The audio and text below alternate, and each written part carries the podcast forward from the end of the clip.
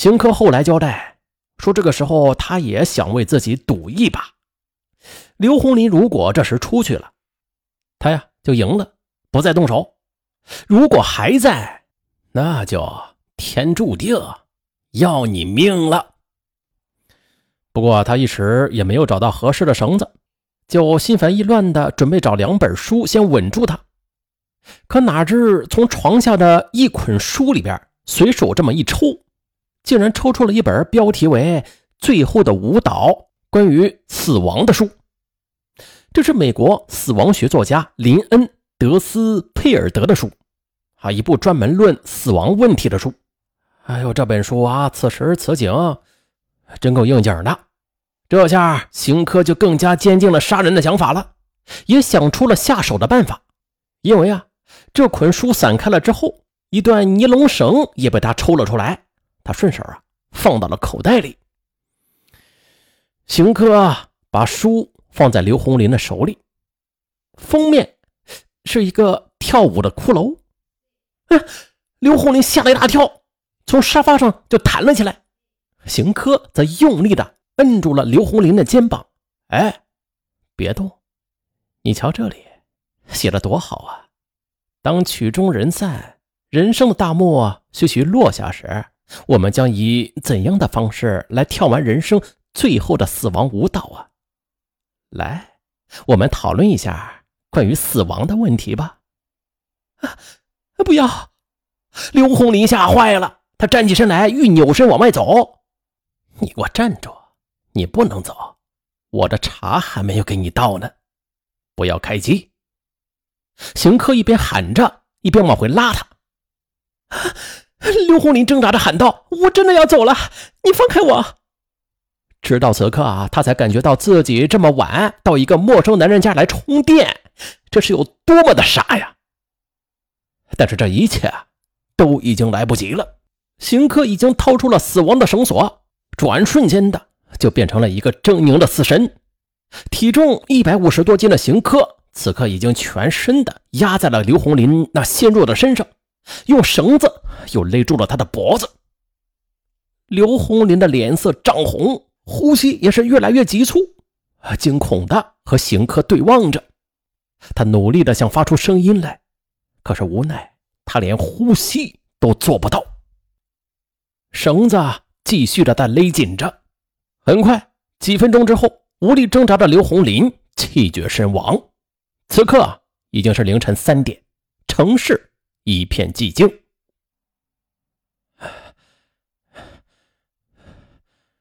眼睁睁的看着刘红林断气儿，邢科感觉有些害怕。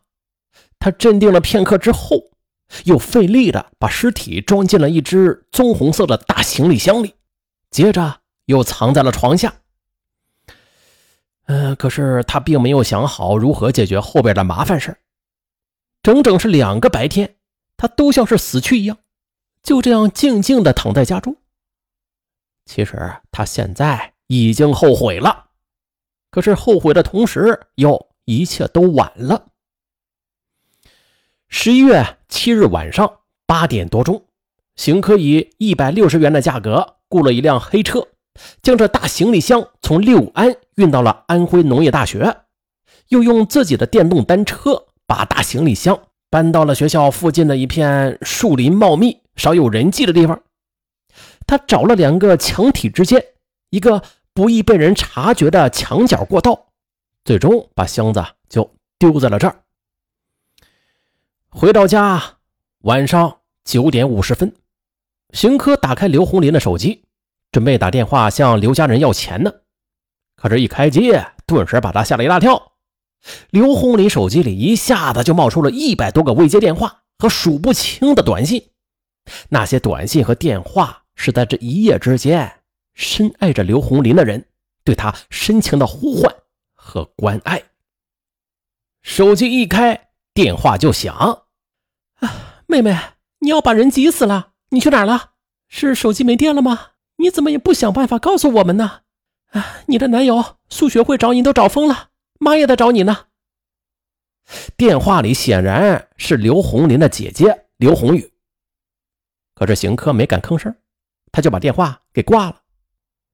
又过了两天之后，邢科便给刘宏宇发信息：“你妹在我这儿呢，别怕，算我绑架了她吧，给我十七万，我就放人。”刘宏宇就回复说：“行，只要你保证我妹妹安全，钱不成问题。”邢科赶紧关了机。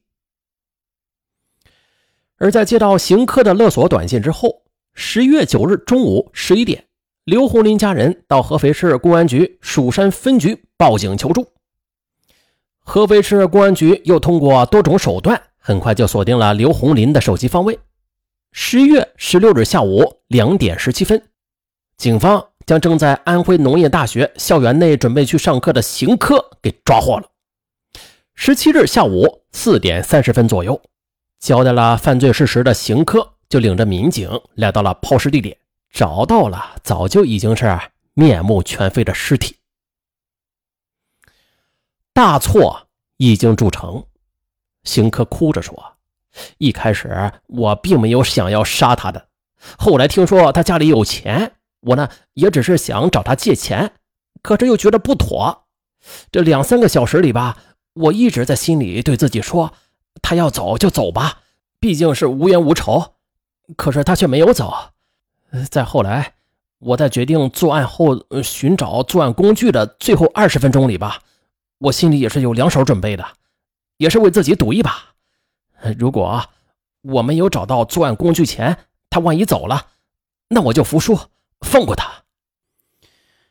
刘红林的男友和父母痛不欲生，但是在伤心之余。他们对刘红林的行为也感到万分的不解，为什么他这么没有防范意识啊？深夜跟一个陌生人回家，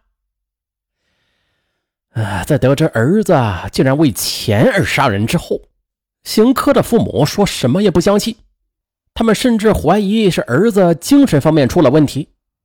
直到他们知道儿子没有好好读书，还欠了一屁股赌债之外，他们才喟然长叹。呃，咱们来看一下啊，这什么原因让一个受过高等教育的大学生如此轻贱生命，犯下如此恶劣的罪行啊？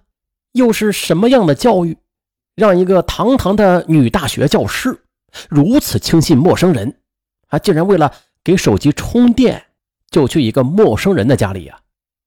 也就凑巧了，一个敢去，一个敢杀。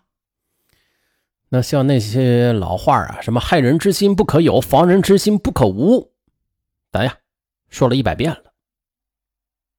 那咱们再来说一下这个，嗯，咱们回看本案呐，这个受害者刘红林，他有两种不该啊，一呢是不该轻信陌生人，孤身一人啊前往一个陌生人的家中；第二点也很重要，那就是啊，他露财了。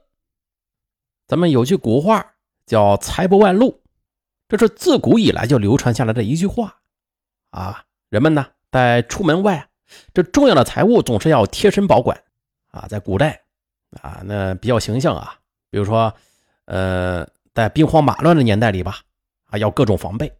即便是太平盛世，在途经山口啊，也是需提防几个山贼，什么揣兜里呀，塞帽子里呀，呃，藏到鞋底呀，反正。不怕贼偷，咱就怕贼惦记。那即便是到了现代社会，那治安较之过去，那那已经是大幅度提升了啊。但是“财不外露”这句话，咱们还得常记耳边。还有这露财，它有两种，嗯，两种啊。一种是不小心露了财，就是高调招摇，各种显摆啊。轻者呀，被贼惦记着；重者。引来杀身之祸。那咱们再回看本案呢？像受害者，他向一个陌生人，说这么多关于自己家的事儿啊，其中啊大部分都是自己的家庭条件多么的优越，家人是多么多么的有钱。